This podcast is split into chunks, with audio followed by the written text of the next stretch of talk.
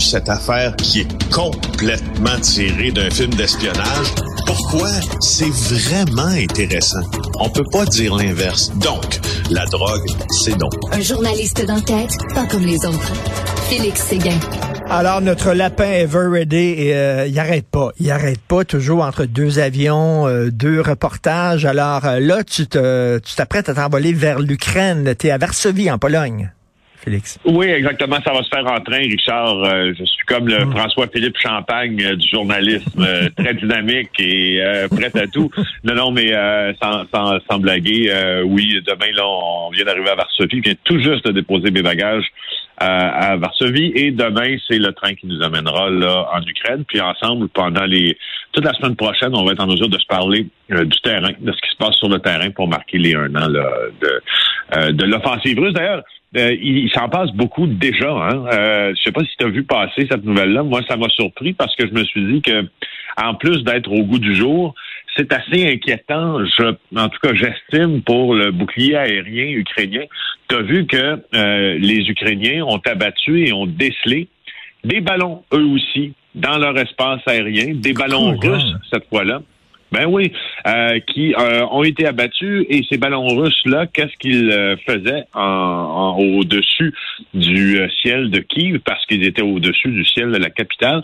Mais probablement qu'ils testaient les systèmes de défense anti-aérienne, en tout cas selon le gouvernement de Volodymyr Zelensky. Alors, hmm. des, des, ballons qui se déplaçaient sous, sous l'influence du vent, donc qui étaient poussés par le vent, mais ils ont cette particularité de faire déclencher les alarmes du système aérien et pour les observateurs, ça pourrait être une façon de mieux repérer euh, qu'est-ce qui fait déclencher ou non une alarme pour préparer d'autres attaques. Je te rappelle que euh, lors de la réunion de l'OTAN, l'a tenue cette semaine à Bruxelles, on avait dit observer que euh, au bord des frontières ukrainiennes, Vladimir Poutine là, massait des jets et des hélicoptères là, en nombre suffisant pour peut-être mener une offensive là, aérienne qui signifierait quoi, Richard? Qu'ils appellent un deadlock, on pourrait dire une impasse ukrainienne sur les champs de bataille, parce que c'est une guerre d'artillerie présentement, euh, majoritairement, sauf que s'il y a un appui aérien euh, euh, chez, les, Russes, on pourrait avoir une bataille qui, qui se réglerait, même si personne ne prédit la, ne prédit la victoire présentement euh, de, des Russes euh, en Ukraine, ça pourrait faire des dommages incroyables. Écoute, euh, je veux pas être alarmiste, mais je trouve la situation vraiment inquiétante. Il y a un ami qui m'a envoyé, un ami Facebook qui m'a envoyé un texte qui est paru il y a deux jours dans le, le Monde, le journal Le Monde. La Suède se prépare à la guerre et mobilise les civils. Il y a des civils qui ont reçu justement une affectation de guerre. Là. On parle de conducteurs d'autobus, des aides maternelles, euh, des fonctionnaires. On dit mettez-vous sur un pied de guerre. On va se préparer en cas d'invasion russe. Écoute. Oui, oui, oui. Non, non, c'est, c'est, euh, on, est dans un, on est bien sûr dans un moment historique de notre histoire, mais un moment décisif peut-être de cette histoire. Je sais pas si tu as vu passer cette semaine, les hauts responsables encore de l'organisation du traité de l'Atlantique Nord ont aussi affirmé que la consommation ou l'utilisation, si tu veux, de munitions par les Ukrainiens euh, était supérieure à ce que les nations alliées pouvaient produire en munitions. C'est-à-dire qu'à court terme, il va manquer de munitions et l'Allemagne a fait une déclaration euh, qui m'apparaît, qui, puis ça va mettre un peu en relief les, ce, que, ce que tu dis, puis cet état d'esprit. Euh, on a dit qu'il faut s'en garder à nous, l'Allemagne aussi, si jamais on nous attaque et si jamais on entre en guerre. Alors, c'est plein de déclarations comme celle-là, ou de gestes même, euh, on dirait qu'ils pointent vers l'escalade, même si ça se réalise pas encore sur le terrain, autrement qu'à autrement qu'à Bakhmut, là. Et, écoute, euh, là, tu vas euh, bon euh, nous montrer ce qui se passe là-bas en Ukraine un an après.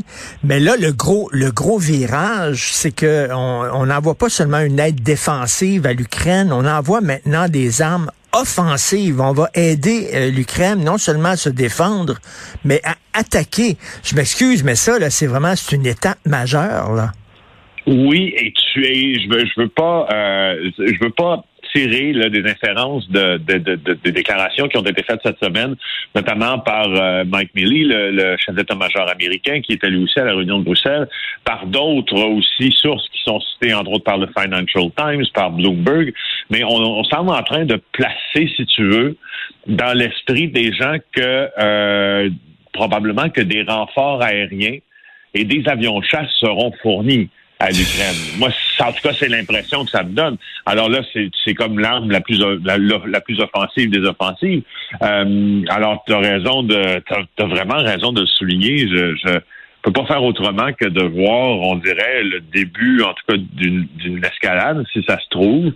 Euh, alors c'est ça, nous, euh, oui, à chaque à chaque jour, on va essayer de de, de, de, de rendre ça, soit l'itinéraire, là, c'est, c'est euh, bon, on sera à Kiev probablement samedi soir, on sera à Kharkiv aussi, on sera peut-être près de Mykolaïv également, où où, c'est le front sud et c'est le front est. Là, Kharkiv, c'est le front est. À Mykolaiv, c'est le front sud. Euh, pour voir si les combats s'intensifient, puis pour essayer de poser nos... C'est ça que je trouve intéressant, Richard, c'est de poser nos yeux de journalistes québécois sur ce conflit-là hmm. aussi. Je trouve ça important qu'on soit là. Mais, mais, mais Félix, moi, ce qui m'angoisse, c'est qu'on ne sait pas ce qui nous attend. Puis je reviens tout le temps là-dessus. Moi, je suis un fan de documentaires historiques et toi aussi. Et quand on regarde des documentaires sur les années 30, puis on voit ce qui se passait dans les années 30, on sait où c'est ça amené. Ça amené à la guerre. On sait que ça, c'était, euh, ça préparait la guerre. Mais les gens qui vivaient dans les années 30, ils savaient pas, eux autres, qui s'en venait. Nous autres, on a, tu sais, on a ce, ce, ce, bonheur-là de savoir, ce privilège-là de savoir ce qui, ça a donné quoi. Eux autres le savaient pas. Fait que, est-ce que c'est la même chose présentement? On est en train, là, est-ce que dans 50 ans, est-ce que hein. dans 50 ans, on va se pencher sur notre période qu'on vit actuellement, puis on va dire, ben oui, toutes les signes avant-coureurs étaient là.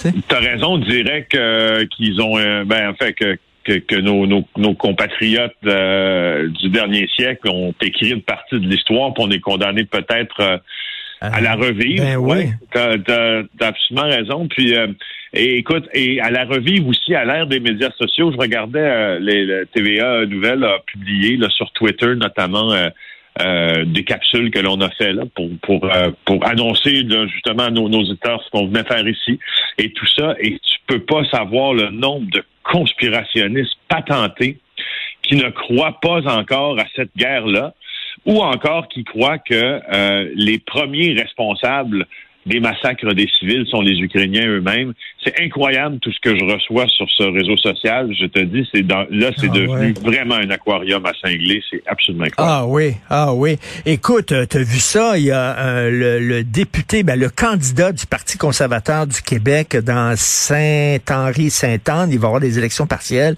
Le candidat d'Éric Duhem a écrit sur Twitter que les Ukrainiens sont stupides parce qu'ils se rendent pas compte que finalement, euh, les États-Unis et l'Occident les utilisent pour déclarer la guerre à la Russie, puis que c'est de la faute aux États-Unis si ça c'est... Mais tu sais, un discours complètement débile au lieu de ah, prendre... non, non, je sais.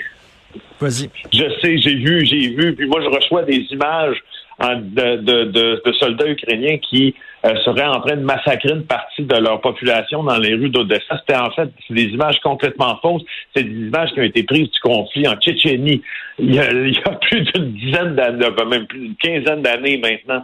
Tu sais, je, je, c'est la guerre de l'information, la guerre de la désinformation à travers tout ça c'est incroyable de, de, de, de, de voir tout ça. J'ai, en même temps, ça me, en même temps, j'ai hâte aussi de travailler dans hmm. ces conditions-là pour essayer. Tu sais, je veux dire, s'il y a personne qui, s'il n'y a pas de journalistes, s'il n'y a pas de grandes entreprises de presse qui envoient leurs journalistes là-bas, à un moment donné, c'est ceux qui désinforment qui vont gagner. Tu sais. Ben, Alors, euh, c'est pour ça que je suis là. ah oui, tout à fait. Sois prudent. Et en terminant, écoute, je veux euh, revenir sur le fameux prof Proxénète. J'écris euh, ma chronique là-dessus aujourd'hui. on a de la difficulté à de la difficulté à comprendre comment un homme qui a pimpé des jeunes mineurs, que loué les services sexuels de jeunes mineurs a pu enseigner sans aucun problème pendant une vingtaine d'années. Et tout le monde dit ah, c'était un homme extraordinaire il était gentil, il était fin, mais tu dis, il était pas si gentil que ça, finalement.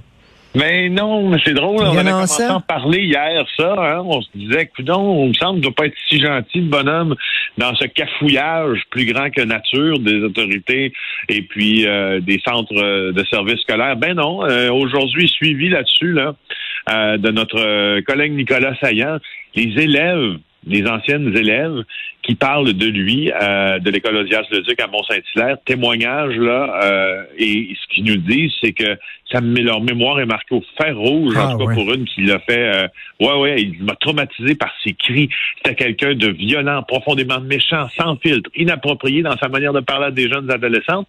Les gars l'aimaient un peu plus, mais ils étaient conscients que les filles le détestaient. Et quelque chose qui me fait encore réagir, le Centre des services scolaires des Patriotes a admis aujourd'hui euh, qu'il était au courant de certains comportements problématiques du professeur. Ah, ben voyons. J'ai lu ta donc. chronique, hein? Pimpe ton prof. Pimpe ton prof. C'est un échec lamentable, oui. Écoute, euh, alors finalement, là, y a-tu des gens qui croient encore au mythe du bon pimp? Le pimp gentil. Oui. Oui, c'est ça.